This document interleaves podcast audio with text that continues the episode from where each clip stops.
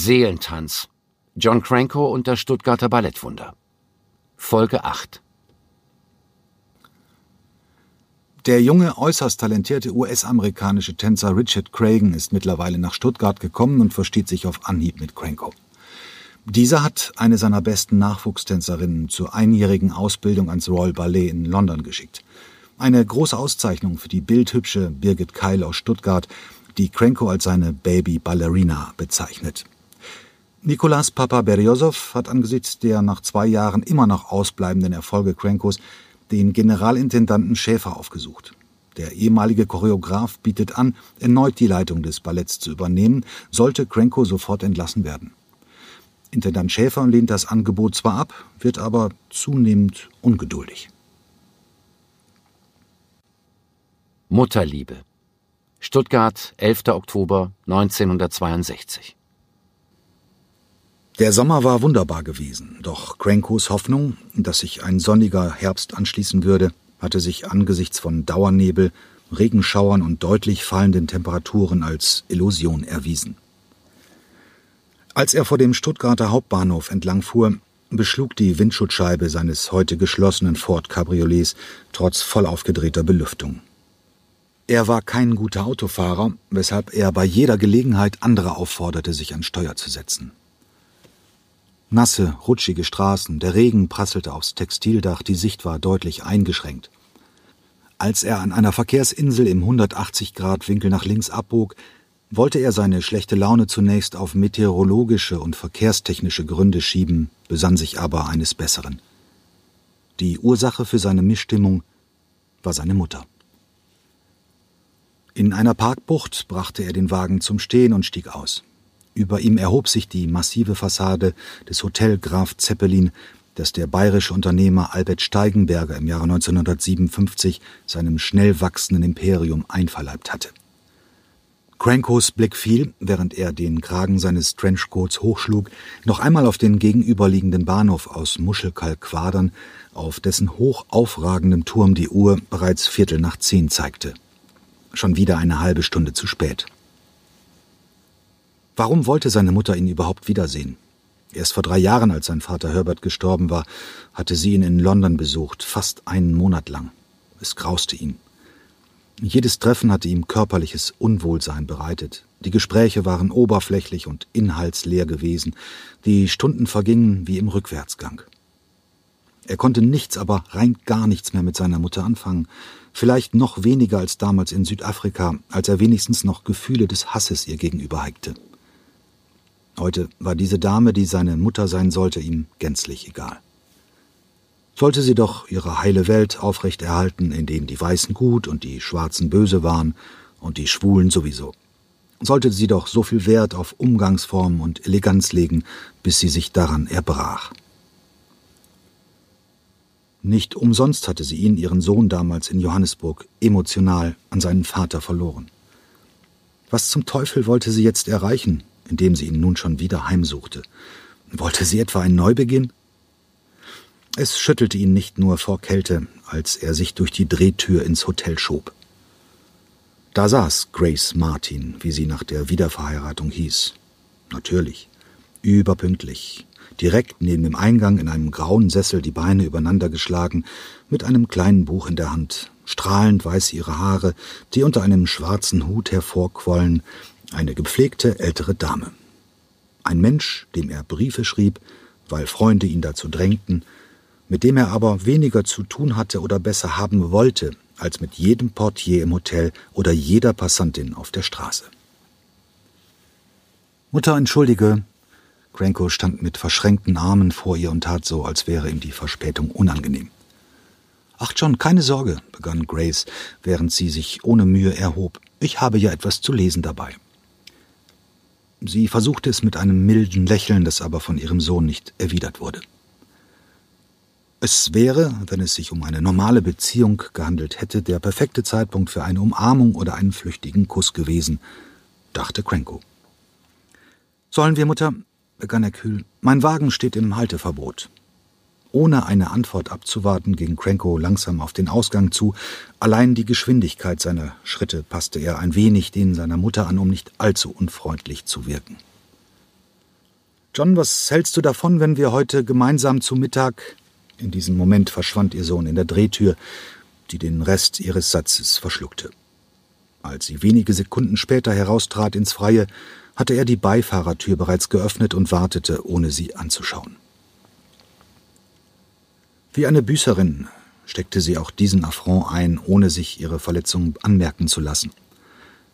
Sie war offenbar auch dieses Mal, wie bereits in London, fest entschlossen, sich keinerlei negative Regung zuzugestehen. Sie wollte unbedingt etwas heilen, das bereits tot war.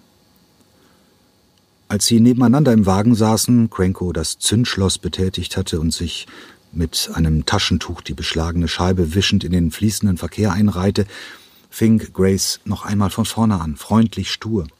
Äh, was ich gerade versuchte zu fragen, John, sollen wir heute nicht einmal zusammen Mittag essen? Was meinst du? Cranko ließ sich Zeit mit einer Antwort. Vormittags und nachmittags standen Proben an. Seit einer guten Woche war die Kompanie in die Arbeiten an Romeo und Julia eingestiegen. Cranko legte all seine Liebe zu Shakespeare in die Inszenierung, sein wachsendes Vertrauen in die Truppe, sein ganzes Gefühl, seinen Willen. Seit dem Beginn der neuen Spielzeit arbeitete er geradezu manisch an dem Stück.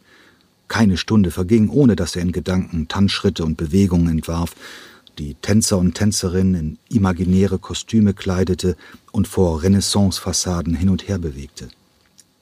Hätte Lore Eisfeld ihm zwei beliebige Takte auf ihrem Flügel vorgespielt, Cranko hätte nicht nur gewusst, um welche Passage es sich handelte, er hätte auch in Gedanken den Rest des Satzes zu Ende spielen können. Die Schlüsselszenen, musikalisch wie inhaltlich, standen klar umrissen vor seinem geistigen Auge. Das ganze abendfüllende Werk existierte bereits in seinem Kopf. Es gab jetzt nichts Wichtigeres für ihn. In dieser Phase war der Verlust von zwei Stunden für einen sinnlosen Lunch, in den er nicht über das Ballett nachdachte oder mit den Künstlern diskutierte, eine kaum wieder gutzumachende Einbuße.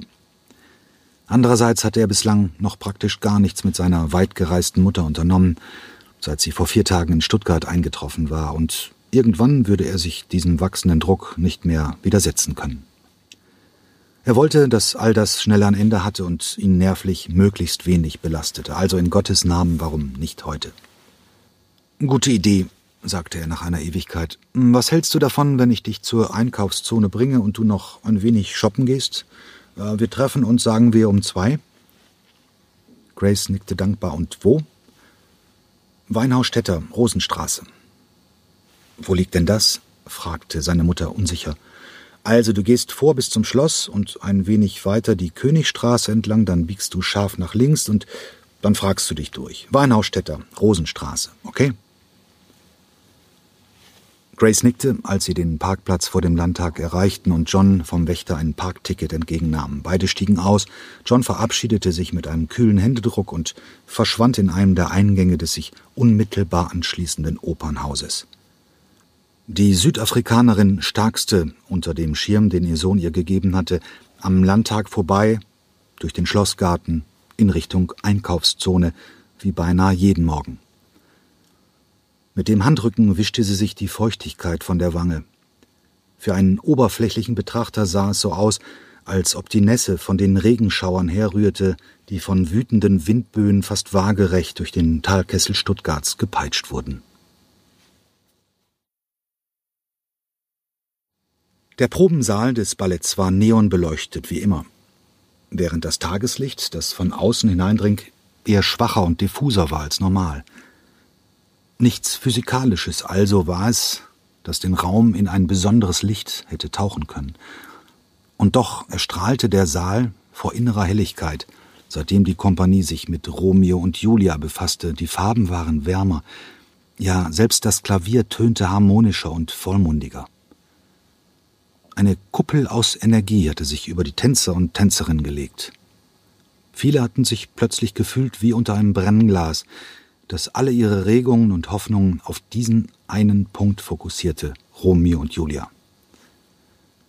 Von Anbeginn war jedem bewusst, der über einen sechsten Sinn verfügte, dass es sich um ein einzigartiges Stück handeln musste. Cranko hatten sie noch niemals so intensiv und begeistert reden hören, und das wollte schon wirklich etwas heißen.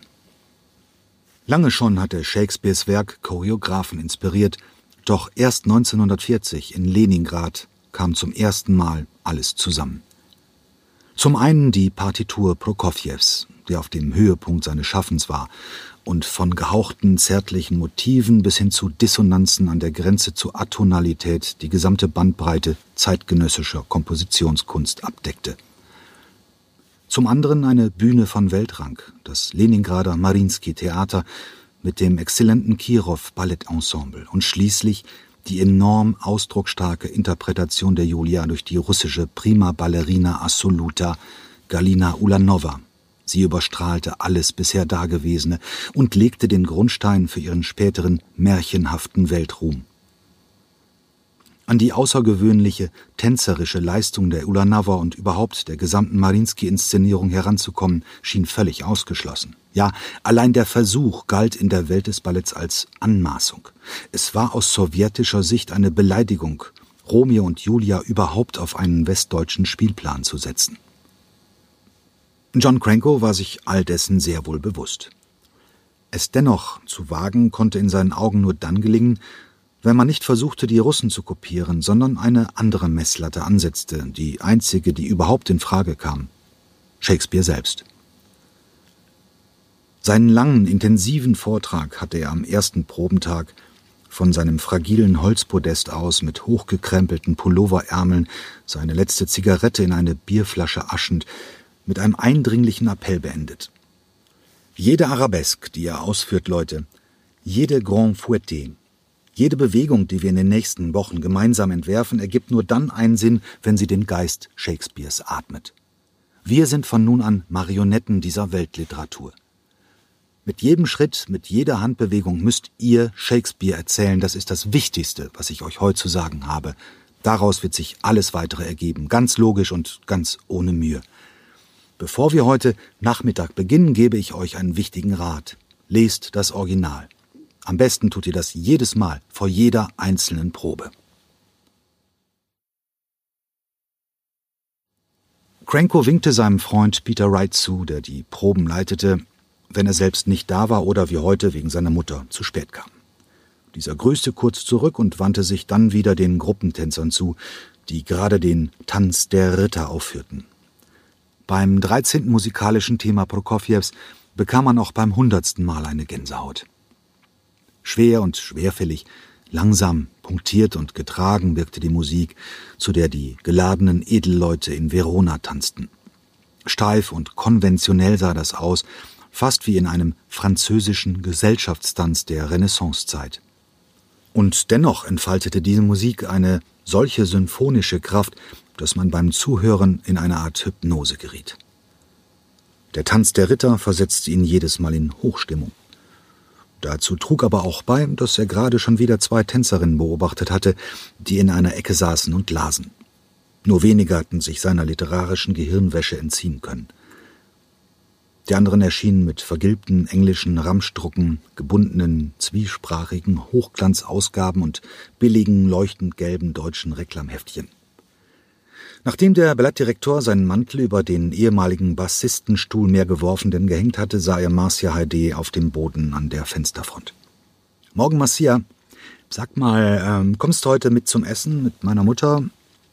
Er ließ sich neben sie auf den Boden gleiten. Die Brasilianerin schüttelte feindselig den Kopf. Ich glaube es nicht, John. Ich habe mich seit ihrer Ankunft jeden Tag um sie gekümmert, aber heute Abend habe ich schon was vor.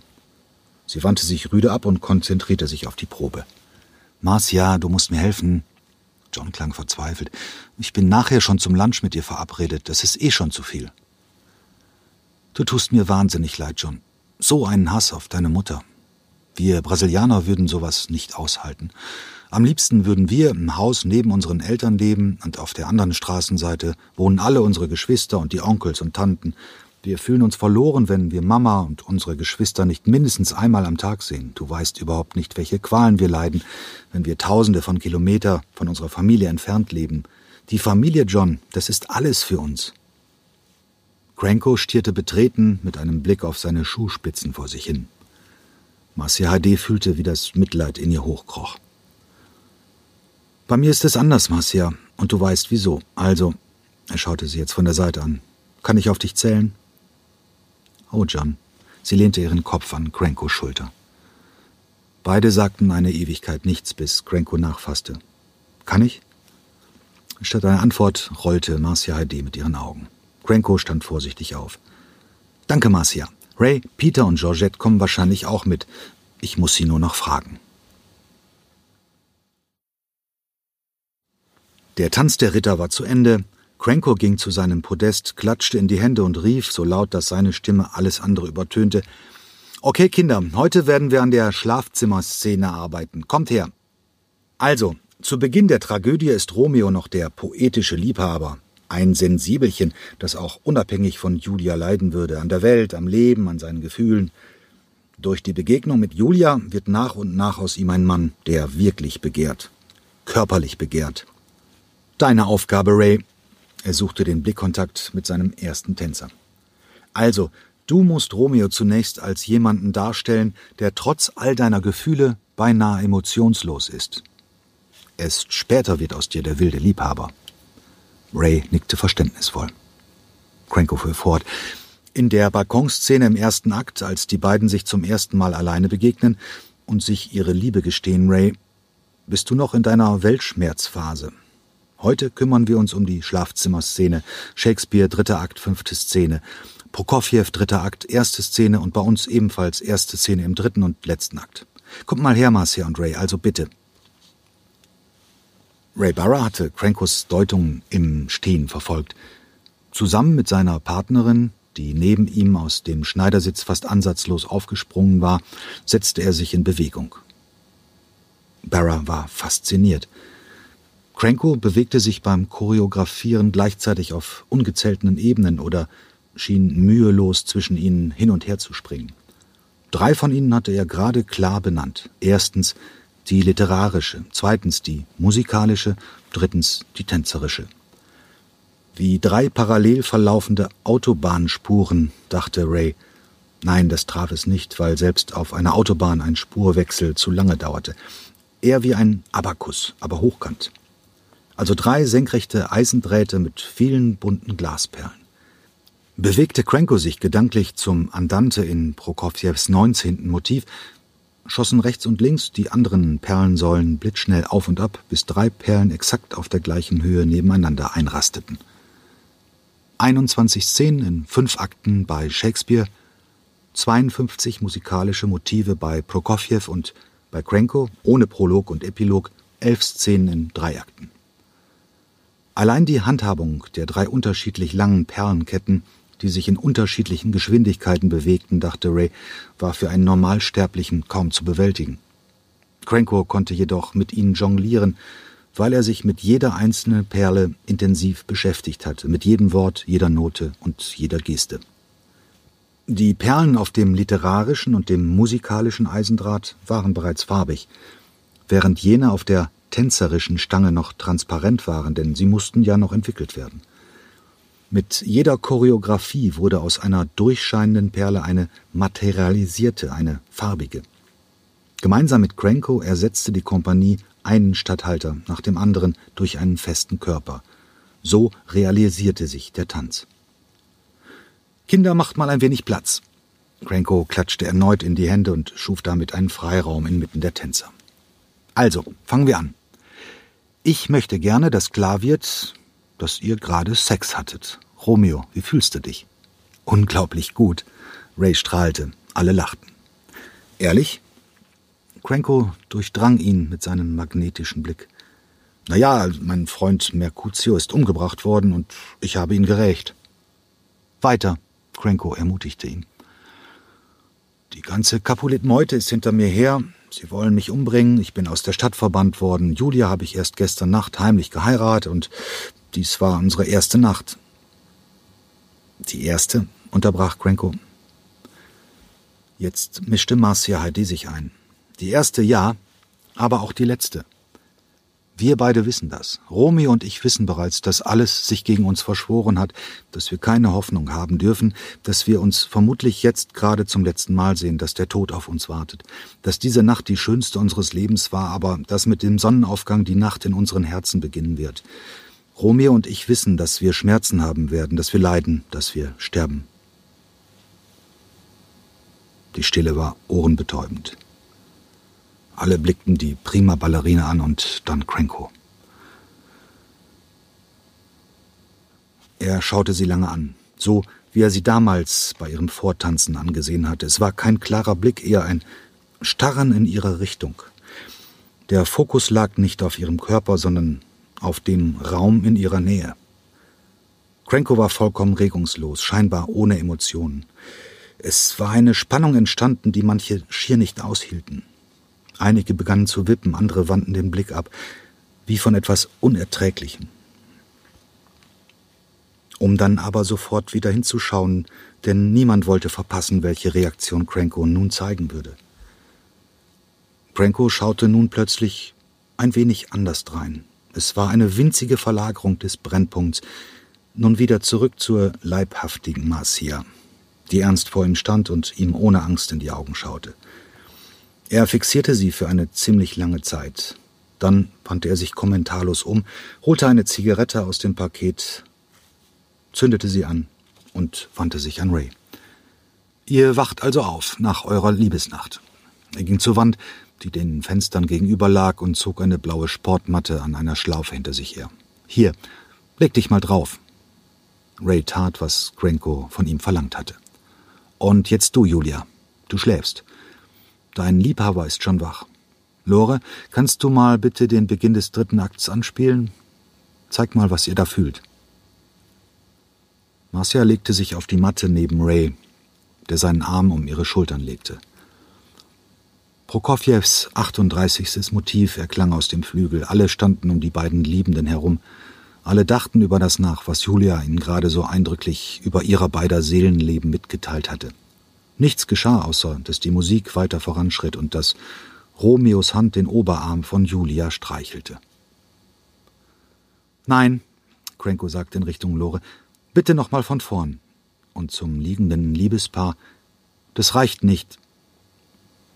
Marcia schaute Ray an und löste sich, während die Musik wieder anhob, aus seinem rechten Arm.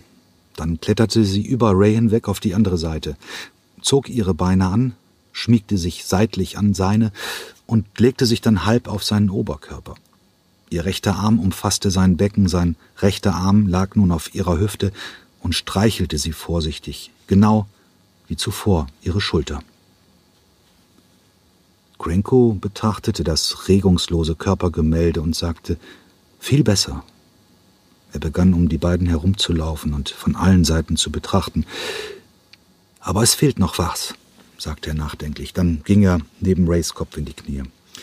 Wie wäre es, wenn du mit ihrem Haar spielst? Ray begann ihren Kopf zu streicheln. Nein, es geht um ihr Haar. Renko wurde jetzt nachdrücklich im Ton. You twist her hair, Ray. Wie heißt das auf Deutsch? Zwirbeln, rief jemand aus den hinteren Reihen. Okay, Ray, du zwirbeln ihr Haar. Du zwirbelst, lachte jemand. Ich werde diese Sprache niemals lernen. Ray Barra nahm nun das lange schwarze Haar von Marcia Heide und drehte ein Büschel davon zu einer dicken Strähne. Diese ließ er durch seine Finger gleiten und drehte dann wieder daran, gefühlvoll und kontinuierlich. Das ist es. Cranko sprang begeistert auf. Alle, die es sahen, begriffen es sofort. Diese kleine Geste hatte die Szenerie auf eine andere Ebene gehoben.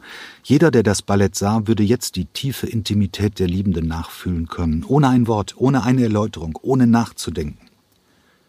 Barra fühlte die Zustimmung im Raum auch mit geschlossenen Augen. So arbeitete Cranko.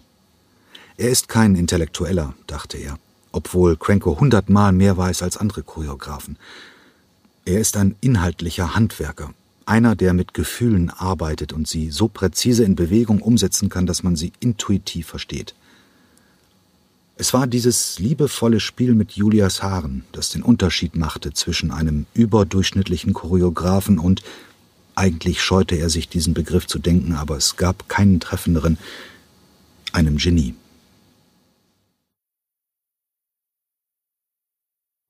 Die Vormittagsproben waren zu Ende. Die Tänzer und Tänzerinnen gingen hinunter in die Garderobe oder die Kantine. Einige wollten der eiskalten Witterung trotzen und ein wenig frische Luft schnappen. Krenko warf seinen Mantel über den Arm und ging zum Ausgang. Da stand Jürgen Rose und hatte auf ihn gewartet. Hast du Zeit? fragte er. Ich bin fertig. Als sie durch die langen Gänge des Opernhauses gingen, platzte es aus Cranko heraus. Jürgen, hast du gesehen, wie Marcia den Kopf von Ray in ihre Arme genommen hat in der Schlafzimmerszene? Jürgen Rose wusste, dass es egal war, ob er jetzt antwortete oder nicht. Er entschied sich zu nicken und zu schweigen. Unglaublich, welche Trauer, welche Kraft. Sie ist ein junges Mädchen und gleichzeitig eine erfahrene Frau. Marcia verschmilzt zu einer Inkarnation des Weiblichen. Sie ist Julia. Das wird ihre Paraderolle, ich weiß es. Naja, eine ihrer Paraderollen. Ich bin so glücklich, dass der Bühnenbildner schuf unwillkürlich einen halben Meter Abstand zu Crankle. Er musste sich dessen Gravitationskraft entziehen, um nicht mit Haut und Haaren in Crankos Welten hineingerissen zu werden. Mein Gott, was konnte der Mann erzählen? In der letzten Woche war es ihm wieder mal so ergangen, als er Cranko in dessen Wohnung im Stuttgarter Westen besucht hatte, um seine Romeo und Julia Skizzen zu präsentieren. Aus einem langen Abend war eine ganze Nacht geworden, in der er aufgesogen worden war, absorbiert von Crankos Aura. In dieser Nacht hatte Cranko ihm die Augen geöffnet, nein, aufgerissen. Er hatte sich gefühlt wie nach Hunderten von Doppelstunden Intensivunterricht und schon nach den ersten Minuten hatte sein Kopf geschwirrt. Jürgen, es gibt nicht den perfekten Rose-Stil, der zu jeder Aufgabe passt. Du musst gefälligst jeden denkbaren Stil griffbereit haben, um jede Szene, jedes Ballett, jedes Theater und Opernstück angemessen zu gestalten. Du musst europäisch sein können, natürlich. Und südamerikanisch und afrikanisch, asiatisch, historisch, zeitgenössisch, romantisch, klassizistisch, biedermeiernd. Du brauchst Wandlungsfähigkeit, Anpassungsfähigkeit, Kreativität im Großen und Detailversessenheit im Kleinen. Crankos Forderungskatalog hatte ihn erschlagen. Dann hatten sie fast die ganze Shakespeare-Tragödie noch einmal mit verteilten Rollen gelesen und dabei diesen exzellenten samtenen Rotwein getrunken. Dann waren sie eingetaucht in Crankos schwindelerregende Welten. Seine Besuche im Atelier von Francis Bacon, eine Hochzeit in Tunesien mit den goldbestickten Miedern der Frauen, deren textile Schichten nur der Ehemann abtragen und aufblättern durfte. Crankos Begegnung mit Max Ernst in Paris, seine mittlerweile beendete Liebesbeziehung zu dem älteren Psychologen Frank Tate in London. Sein Bummeln durch einen Flohmarkt in Rom, seine Arbeit mit Benjamin Britten, die Trockenheit Südafrikas und den Nachthimmel über den Hochebenen der großen Karoo. Der Wandteppich im Schlafzimmer besetzt mit winzigen Spiegelplättchen, den Cranko 1952 während einer langen Krankheit mit Vogel- und Blumenmotiven geknüpft hatte, rahmte ihre Unterhaltung. Brahms, Haydn und Mozart umgarnten sie, der schwere Wein umnebelte sie, dazu die Handpuppen, die Vasen, der Original Picasso, der Original Miro, die unzähligen Bücher, der 23-jährige Bauernbub aus der Magdeburger Börde, der zuvor außer Berlin, Dresden, Ulm, München und Stuttgart kaum etwas von Deutschland gesehen hatte und niemals im Ausland gewesen war, nicht einmal in Österreich, musste sich immer wieder konzentrieren, um nicht den Anschluss zu verlieren. Er war in dieser Nacht zum ersten Mal mit einem echten Weltbürger zusammengetroffen. Noch nie in seinem Leben war er durch einen Menschen so sehr in innere Wallung versetzt, so inspiriert, so herausgefordert worden und so gelobt. Cranko war begeistert von seinen rund ein Dutzend Pastellentwürfen auf schwarzem Karton, die Rosa unbefangen und rasch hingeklatscht hatte. Als er im Morgengrauen ins Taxi stieg, verspürte er körperliche Lust, aus seinen Romeo und Julia Skizzen schnellstmöglich die echten Vorlagen zu machen. An den Prospekten und den Kostümentwürfen hatte Rose jetzt acht Tage gearbeitet. Schon am dritten Tag hatte Crankor gedrängelt. Jürgen, um Gottes Willen, was machst du da eigentlich die ganze Zeit? Ich zeichne? hatte Rose perplex geantwortet. Was denn sonst? Wann kann ich mir die Arbeiten endlich mal ansehen? Was soll das? hatte er standhaft begegnet. Ich bin noch längst nicht so weit. Wie ein Einsiedler hat er sich in seine Werkstätten zurückgezogen, bis jeder Strich perfekt saß. Die Renaissance-Bögen und der Balkon im Maßstab 1 zu 80 detailgetreu auf die schneeweißen Blätter übertragen, die Fluchtpunkte einwandfrei konstruiert. Rose war zufrieden mit sich. Sie hatten sein improvisiertes Atelier im technischen Assistentenzimmer neben den oberen Malersälen erreicht. Jürgen Rose ging in die Hocke, zog vorsichtig die große ockerfarbene Mappe aus einem der flachen Regale in Bodennähe und legte sie auf den zentralen Tisch, vor dem Cranko sich aufgebaut hatte. Umsichtig öffnete der Bühnen- und Kostümbildner mit Daumen und Zeigefinger die Schleife und schlug die Mappe auf. Nacheinander breitete er in chronologischer Reihenfolge die 13 Szenenentwürfe vor Cranko aus wie kostbare Gemälde. Sein Herz schlug vor Aufregung bis zum Hals. Cranko hatte die ganze Zeit, in der Rose die Zeichnungen vorsichtig präsentiert hatte, stumm daneben gestanden und kein Wort gesagt. Irritiert fühlte der junge Bühnenbildner, dass es sich keineswegs um eine andächtige Stille handelte, sondern um etwas vollkommen anderes.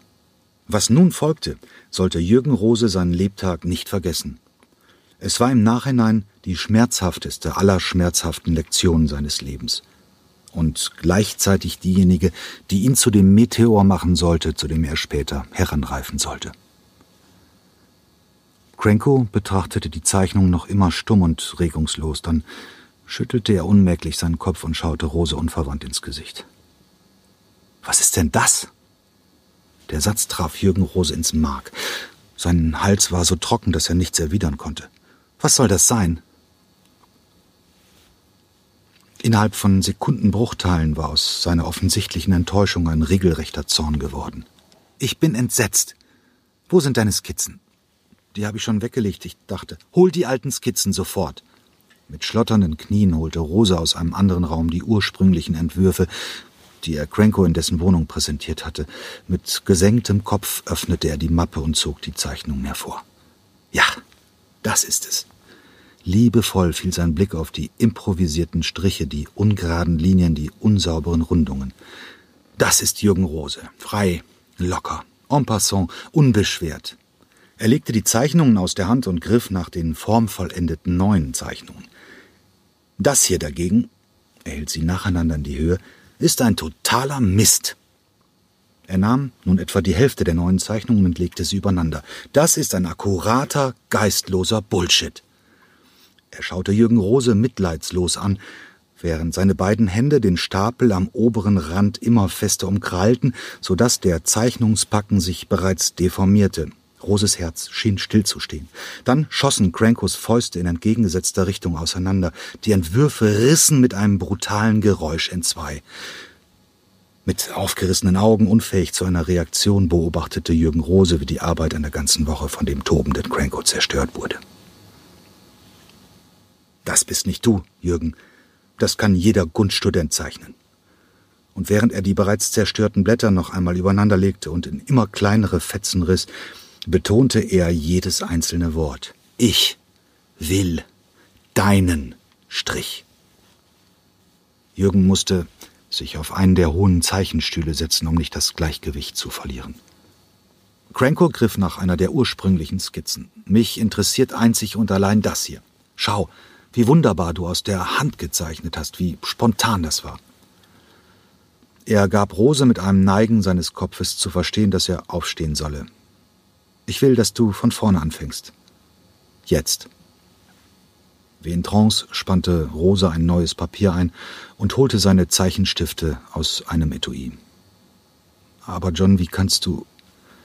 Die halbherzige Gegenwehr ging in Crankos nächstem Satz unter. Sei still. Du hast alles vergessen, was ich an deinen Skizzen so gelobt habe. Geh dahin zurück. Los, fang an. Jetzt. Schwer atmend begann Rose nun, sich die erste seiner früheren Skizzen vorzunehmen, die er nun maßstabsgetreu zu kopieren begann, mit Zeichenmaschine, Zirkel und Lineal. Minutiös arbeitete Rose daran, die ganz und gar nicht perfekte Vorlage in etwa doppelter Größe zu übertragen auf das große weiße leere Zeichenblatt. Jede Delle, jede Unsauberkeit, jeden Fehler. Cranko saß schweigend dabei und rauchte. Anderthalb unendliche, wortlose, grausame Stunden später sagte Cranko plötzlich, das ist es. Das ist deine Handschrift. Rose nickte, ohne wirklich zu begreifen. Du hast es wieder geschafft. Merk dir das. Diese anfängliche Leichtigkeit, der man auch später im Detail treu bleiben muss.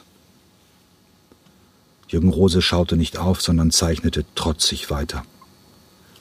Du wirst es schwer haben, Jürgen, meinte Cranko sanft. Nirgendwo werden sie dich verstehen, wenn du von ihnen verlangst, eine schiefe Hausmauer zu bauen. Aber du musst an deinem Design festhalten, gegen alle Widerstände. Du musst an das Zufällige glauben und es verteidigen, bis es genau so auf der Bühne steht. Unbedingt. Du musst denen klar machen, dass die krummen Linien ernst gemeint sind. Dafür musst du kämpfen, Jürgen. Und dann drehte er Roses widerspenstigen Kopf mit beiden Händen langsam zu sich, so dass die beiden sich nun in kaum erträglicher Nähe gegenüber saßen. Der Bühnenbildner wehrte sich und zog seinen Kopf wieder zurück. Die Kränkung war furchtbar. Mit einigen kurzen Sätzen baute Cranko ihn nun wieder auf. Jürgen, du bist fantastisch. Ich tue das alles, weil du es wert bist. Ich hätte nie gedacht, in Deutschland jemals so ein Talent wie dich zu finden. Rose wäre am liebsten im Erdboden versunken. Ihm war so elend zumute. Es tat so weh. Cranko hatte ihn nicht kritisiert, sondern regelrecht vernichtet und ihn dann wieder erschaffen, als ein neuer Jürgen Rose. Er nickte und brachte ein einziges gekrächztes Wort heraus. Okay. Cranko klopfte ihm kurz und kumpelhaft auf die niedergesunkenen Schultern und verabschiedete sich mit einem Blick auf seine Armbanduhr. Es ist jetzt kurz vor vier, Jürgen. Ich habe ganz vergessen, dass meine Mutter. Oh Gott! Er rollte mit den Augen und ging schnell davon. Auf dem Gang begann er zu spurten. Nachdem die Tür des technischen Assistentenzimmers langsam ins Schloss gefallen war, blieb Jürgen Rose mitgenommen am Zeichentisch sitzen. Er fühlte sich wie ein ängstlicher Schwimmschüler, der eben von seinem Lehrer ins Wasser gestoßen worden war. Und genau in jenem Augenblick, als er zu ertrinken drohte, kam die helfende Hand vom Beckenrand. Er hatte viel gelernt heute. Furchtbar viel. Was genau es war, konnte er noch nicht sagen.